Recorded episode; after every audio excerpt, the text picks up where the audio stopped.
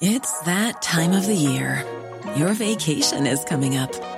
You can already hear the beach waves, feel the warm breeze, relax, and think about work. You really, really want it all to work out while you're away. Monday.com gives you and the team that peace of mind. When all work is on one platform and everyone's in sync, things just flow wherever you are. Tap the banner to go to Monday.com.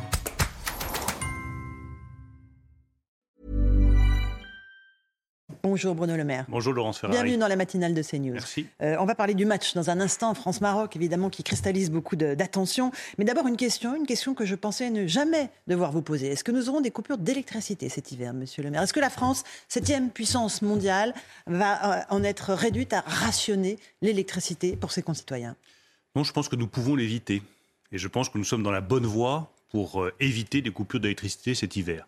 D'abord parce que nos compatriotes ont fait les efforts de sobriété que nous leur avons demandés. Ça pèse assez peu dans la consommation globale. Ah, c'est quand même 10% de baisse qui est liée euh, à la baisse de consommation des ménages, des entreprises industrielles, euh, des administrations. Donc tout ça, c'est un effort Mhm. important qui est fait par les ménages. Moi, je les incite à continuer à faire cet effort de sobriété. Mais il que pèse que, ça va nous- 37%, on est d'accord, de la part On est, de on est d'accord, mais consommation globale. vous savez, chaque kilowatt compte. Donc c'est bien qu'il y ait cet effort de sobriété qui ait été euh, engagé par euh, nos compatriotes. Et puis de l'autre côté, nous remettons en état des réacteurs nucléaires. À l'heure où je vous parle, il y a 41 réacteurs qui sont euh, désormais à nouveau en état de fonctionner. L'objectif, c'est d'en avoir 45 au mois de janvier. Mhm. Et je veux vraiment saluer 45 l'engagement... sur 56, il y en a encore 10 qui seront Oui, mais euh, c'était l'objectif qu'on s'était fixé, 45 en janvier. Je pense que nous pouvons tenir cet objectif euh, grâce à l'engagement total des salariés d'EDF. Moi, j'étais à Panly, sur le Mhm. site nucléaire normand, il y a quelques jours, avec le nouveau président euh, d'EDF, Luc Raymond, Mhm. et j'ai pu voir à quel point les ouvriers, les soudeurs, les chaudronniers, les ingénieurs euh, travaillent nuit et Mhm. jour, 7 jours sur 7, pour remettre en état ces réacteurs Ils vont et nous quand, éviter des coupures. Ils doivent redémarrer les quatre suivants d'ici la fin du mois de janvier.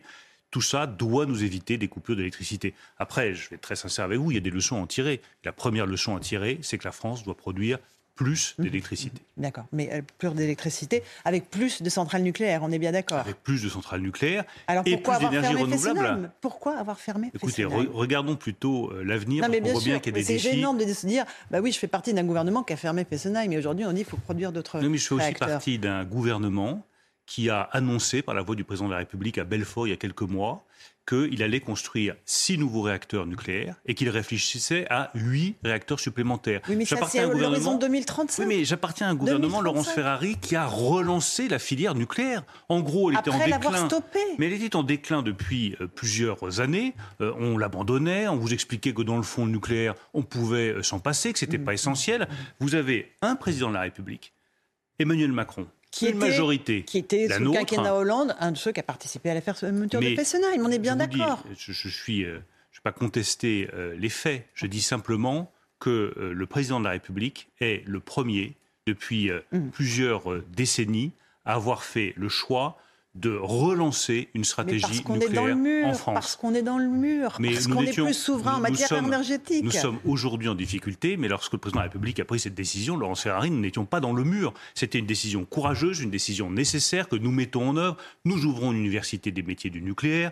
Nous allons bâtir 6 EPR d'ici 2035 au plus, au plus tard.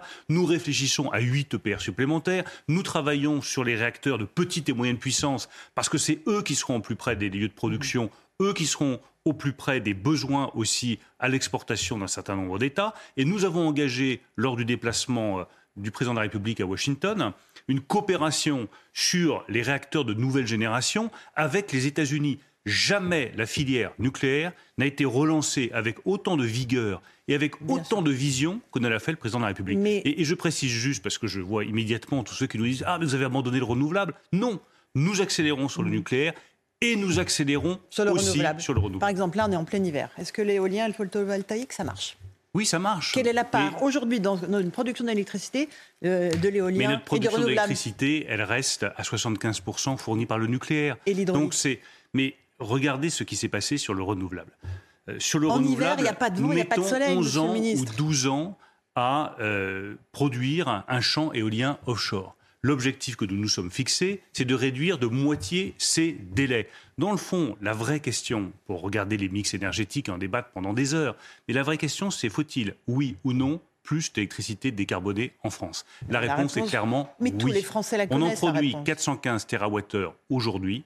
Il en faut, d'ici quelques années, 750 mhm. si nous voulons rester une grande nation industrielle et si nous voulons être indépendants du point de vue énergétique. Les décisions que nous avons mhm. prises avec le président de la République nous garantissent cette indépendance dans les années qui viennent. Quelles années qui viennent? Parce que vous me parlez de 2035 pour les nouveaux réacteurs. Ah mais je vais pas vous Entre temps, il va se passer un petit peu de temps. En, six mois. Pourquoi ne pas rouvrir Fessenheim, monsieur le ministre? Pourquoi parce que ne pas, pas rouvrir Fessenheim? la, la, bonne solution n'est pas de rouvrir en Fessenheim. En deux ans, on peut la rouvrir, La bonne solution, c'est de remettre en état tous les réacteurs qui font aujourd'hui l'objet de difficultés parce qu'il y a de la corrosion sous contrainte dans un certain nombre de ces réacteurs, de tenir ces délais et d'engager le plus rapidement possible l'étude, la réalisation, la construction de ces six nouveaux EPR. 2035, pour moi, c'est la date limite. J'ai indiqué lorsque j'étais à Panly que si ça pouvait être 2034, ce serait encore mieux. On voit ce qui s'est passé avec Flamanville, donc espérons effectivement que les délais euh, seront tenus. Ce ne sont pas les, e mêmes EPR. Il n'a toujours pas ouvert je suis tout à fait d'accord avec vous, mais euh, on paye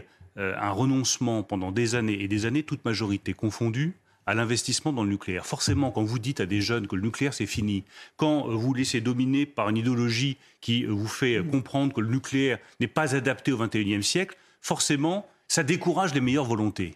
Nous, nous avons eu, avec le président de la République, la lucidité et le courage de dire que l'énergie nucléaire fait partie de l'avenir du mix énergétique français et que nous voulions rester un des grands champions mondiaux de cette technologie. On va juste continuer à reparler des, Français parce qu'on a parlé des coupures d'électricité. Vous dites on doit pouvoir passer l'hiver, oui. normalement. Je dis même qu'on tient le bon bout. D'accord, mais il juge inacceptable l'idée de ces coupures d'électricité. Ils ont raison. Ils se disent on est en train de se tiers-mondiser. La France est en train de se tiers-mondiser. Mais il y a euh, tout de même euh, certaines distances entre des difficultés ponctuelles et inacceptables, je le reconnais bien volontiers, qui sont liées à des choix énergétiques qui remontent à plusieurs années, et la tiers-mondialisation de la France. Enfin, ce discours catastrophiste ne correspond ni à la réalité, ni à ce dont ont besoin les Français, ni à la réalité, parce qu'aujourd'hui, la France résiste du point de vue de son économie, continue à créer des emplois, est dans la bonne direction. Et comme vous l'avez parfaitement rappelé tout à l'heure, elle a beau avoir 65 millions d'habitants, beaucoup moins que la Chine, l'Inde ou d'autres grandes puissances comme les États-Unis, elle reste une des grandes économies mondiales. Mhm. Et on le doit à notre innovation, à nos technologies, aux salariés, à tous ceux qui travaillent dans le pays. Donc je trouve insultant, je le dis très sincèrement, pour tous nos compatriotes qui travaillent, qui se donnent du mal et qui réussissent, qu'on puisse dire qu'il y a une tiers mondialisation de mondialisation, mondialisation de l'économie française. C'est faux. Euh, j'aimerais qu'on parle des artisans, parce qu'eux, ils payent très très cher leur facture d'électricité. On va écouter le témoignage de Frédéric Roy, qui est boulanger à Nice, dont vous avez, je crois, parlé il y a quelques jours. Euh, il, a un témoignage très précis, très, très concret. On va l'écouter et vous allez lui répondre. On l'écoute.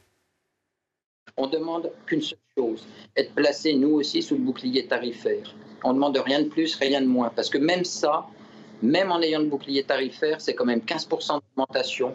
À rajouter aux augmentations du coût des matières premières, ça sera déjà compliqué de passer l'année 2023. Ce que j'aimerais dire à Monsieur le maire, c'est qu'il va falloir redescendre à un moment donné, parce que euh, accepter une telle augmentation, même si vous avez baissé, même si on a réussi à augmenter, élargir l'amortisseur pour avoir une baisse plus sensible, ça va pas sauver les meubles, ça va juste retarder légèrement, on va dire, l'échéance de, nos faillites, parce que déjà là, on a du mal à s'en sortir avec toutes les augmentations qu'on a.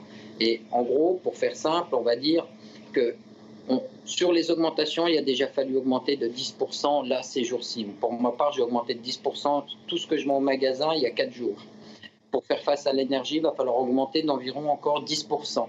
Et les augmentations qui sont annoncées pour le mois de janvier sur les matières premières, c'est encore 10%. Autrement dit, il faudrait, pour être cohérent, augmenter en gros de 30% sur une période d'un mois l'ensemble des produits qu'on vend en magasin.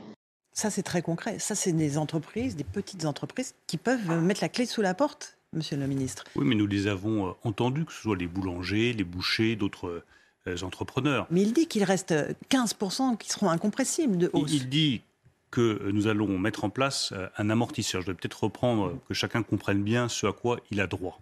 Si vous êtes une très petite entreprise, ça peut être le cas d'ailleurs de mhm. monsieur, vous avez droit au bouclier tarifaire. Vous avez aujourd'hui 1,5 million. de très petites entreprises qui Lui, il est toujours au tarif bleu, il n'est pas au tarif jaune. Hein. Ça n'existe nulle part ailleurs en Europe. Lui, il n'a pas le droit. le rappeler pour montrer à quel point euh, nos entreprises sont protégées et continueront de l'être. Ensuite, nous avons prévu à partir de début 2023 d'avoir un amortisseur, c'est-à-dire que la facture d'électricité que monsieur a reçue, il faut qu'il en déduise à peu près 20%. Il y aura une baisse de 20% de ce tarif de la facture d'électricité par rapport à ce qui serait le prix du marché. Quand elle quadruple la facture, on fait comment bah, Ils font comment Je les ai entendus puisque euh, ça n'est pas suffisant, ces 20% pour beaucoup euh, d'entrepreneurs comme euh, les boulangers que j'ai reçus à plusieurs reprises avec Olivia Grégoire. Nous avons aujourd'hui un guichet électricité. Il devait être clos au 31 décembre. Nous allons le maintenir à partir du 1er janvier. Il sera prolongé précisément pour les PME, précisément pour les boulangers, pour euh, l'ensemble des artisans qui aujourd'hui ne n'arrivent pas à faire face à leurs factures. Et ça pourra faire baisser la facture jusqu'à 35%. Donc je crois vraiment que nous faisons le maximum de ce qu'il est possible de faire pour aider tous ceux qui ont des difficultés. Et, je redis à tous ceux qui nous écoutent, euh, s'ils sont une très petite entreprise, ils ont le bouclier tarifaire. S'ils sont une PME, qu'ils aillent dès aujourd'hui bénéficier du bouclier tarifaire. À partir du 1er janvier, qu'ils regardent bien leurs factures, ils auront 20% en moins à payer. Et si malgré tout leur facture reste trop élevée, je les incite à aller sur le site impôt.gouv.fr, réclamer l'aide supplémentaire qui leur permettra de baisser leur facture jusqu'à 35%. Alors là, on parle évidemment de la hausse des prix, parce que lui il dit qu'il va répercuter sur le prix de la baguette. L'inflation, on en est où? Ça fait des mois que vous nous dites on va être au pic de l'inflation, et elle continue d'augmenter. Ça va se terminer quand? Ça se terminera dans le courant de l'année 2023, mais je ne vais pas vous cacher que les mois qui viennent, euh, du point de vue de l'inflation, resteront des mois difficiles. L'inflation continuera à rester à un niveau euh, très élevé dans les mois qui viennent, et nous anticipons une baisse de cette inflation dans le courant de l'année 2023. Aujourd'hui, on a les premiers indicateurs qui sont positifs. On a sur le marché des matières premières, que ce soit le blé, l'aluminium, l'acier, le transport maritime, des baisses qui commencent à être significatives. Elles devraient se répercuter sur les prix à la consommation dans les mois qui viennent, mais ça prend un peu de temps. Donc pour être tout à fait clair, les mois à venir seront difficiles pour toutes les économies européennes. Ils seront difficiles au point que certaines économies européennes n'échapperont pas à la récession. La ils nôtre, seront difficiles. La nôtre, la France va rentrer en récession? Ils seront difficiles parce que euh, la guerre en Ukraine se poursuit, parce que la crise énergétique se poursuit, parce qu'il y a un ralentissement chinois. De ce point de vue, euh, la France fait figure d'exception. Elle résiste mieux. Je ne dis pas qu'il n'y a pas de difficultés. Je vois bien à quel point c'est dur pour beaucoup de nos compatriotes, pour les ménages qui font leurs courses, pour les prix alimentaires, pour les prix à la pompe. Mais je veux dire avec beaucoup de force que la France résiste mieux que les autres économies européennes, même si nous sommes tous confrontés aujourd'hui et dans les mois qui viennent à des difficultés économiques qui sont importantes. Et au-delà, parce que je pense qu'il faut ouvrir un horizon à nos compatriotes, je suis convaincu que dans le courant de l'année 2023, nous verrons baisser l'inflation dans notre pays, dans les autres pays européens, nous retrouverons le chemin d'une croissance soutenue à partir de début 2024 et que les fondamentaux de l'économie française, qui ont été assainis, qui ont été allégés du poids euh, fiscal, qui ont été euh, modifiés de façon à ce que nos entreprises soient plus compétitives, que l'industrie redémarre, nous permettront, dans les années qui viennent, d'avoir une croissance solide, de réindustrialiser le pays et d'arriver au plein emploi. On verra. Euh, les retraites, le report au mois de janvier de cette réforme a été annoncé par le président de la République. Pourquoi? Énième recul sur cette réforme? Ce n'est pas un recul, nous ferons cette ah bah, C'est un recul dans la date, en tout cas. Ce qui serait un, recul euh, serait de dire euh, on reporte la réforme, on décale le, calendrier, euh, on va se donner encore quelques mois de plus. Enfin, je veux être très clair, nous tiendrons le calendrier des retraites. Été nous 2023. respectons simplement été 2023, nous et application de la réforme des retraites à l'été 2023. C'est ce qui compte. Si nous pouvons prendre un peu plus de temps pour tenir compte du fait qu'il y a eu des changements à la tête des grands partis politiques, mmh. respecter la démocratie, respecter les oppositions, pour que chacun puisse discuter, chacun puisse échanger. Tant mieux.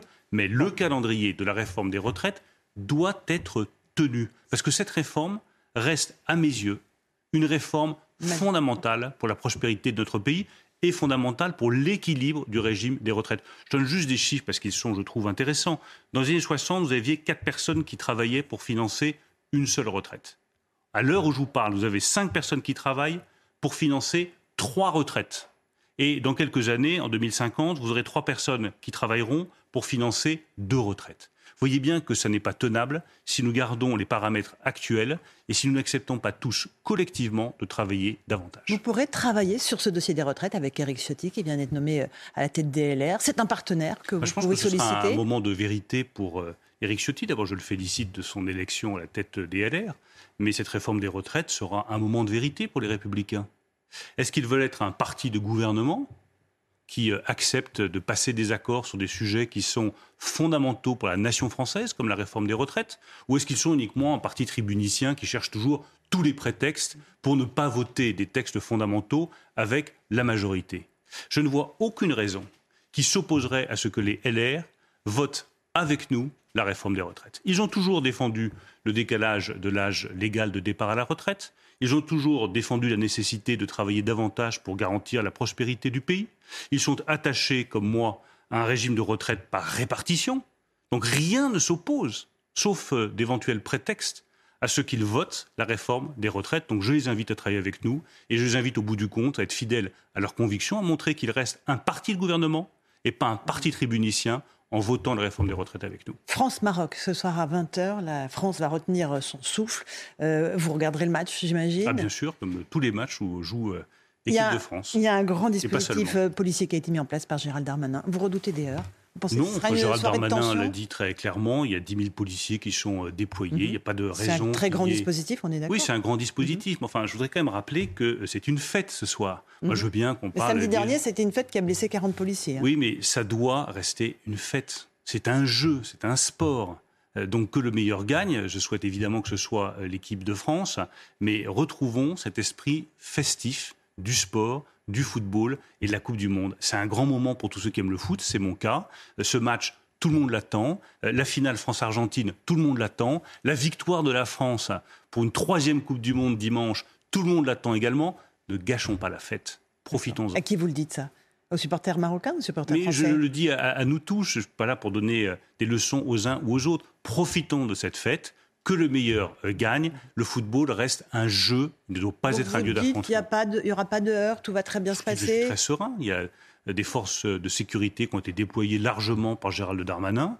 Moi, je fais une confiance totale aux forces de sécurité françaises, à la police française, euh, aux compagnies républicaines de sécurité pour garantir l'ordre sur le territoire français. Il peut toujours y avoir des désordres ici ou là. Que cela n'éclipse pas ce qui est l'essentiel. Ce soir, c'est une grande fête une fête du football, une fête entre deux nations amies qui se retrouvent sur un terrain de foot, que le meilleur gagne et surtout que le meilleur ce soit la France.